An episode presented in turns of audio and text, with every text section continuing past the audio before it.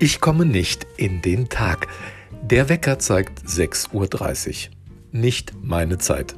Seit 51 Jahren nicht. Frühaufsteher sind mir suspekt. Wer weiß schon, zu was die sonst noch fähig sind.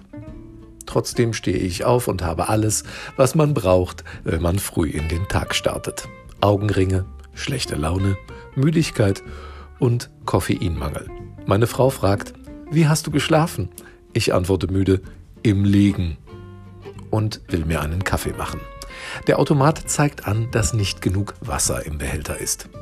Der Klügere kippt nach.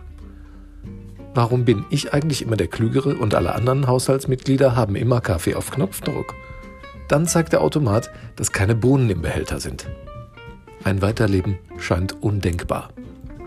In der Küche geht es nun zu wie auf der ISS.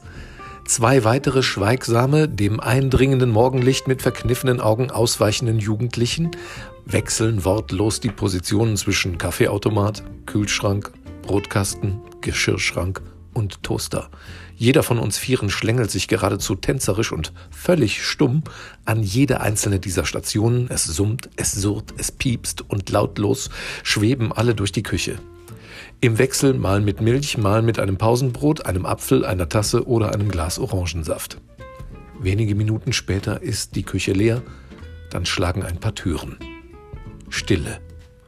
Der Hund blickt unter der Kuscheldecke seines Körbchens hervor. Ich blicke in den Spiegel über der Kommode. Ich sehe verwittert aus. Dann winke ich den Kindern aus dem Küchenfenstern zum Abschied. Ich blicke auf den Kies in der Einfahrt. Der sieht auch verwittert aus. Er sieht sogar so verwittert aus, dass ich ihn Keith Richards taufe. Okay, den Tag mit einem zugegeben müden Gag zu beginnen gelingt eben auch nicht immer. Ich gehe schnell rüber zum Bäcker. Fünf Brötchen bitte. Wir haben nur noch vier. Dann nehme ich die.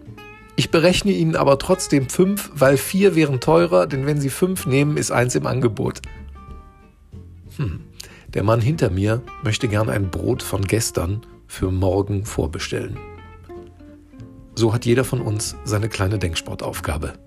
In dem Sinne, schönes Wochenende und macht euch noch eine Mischung.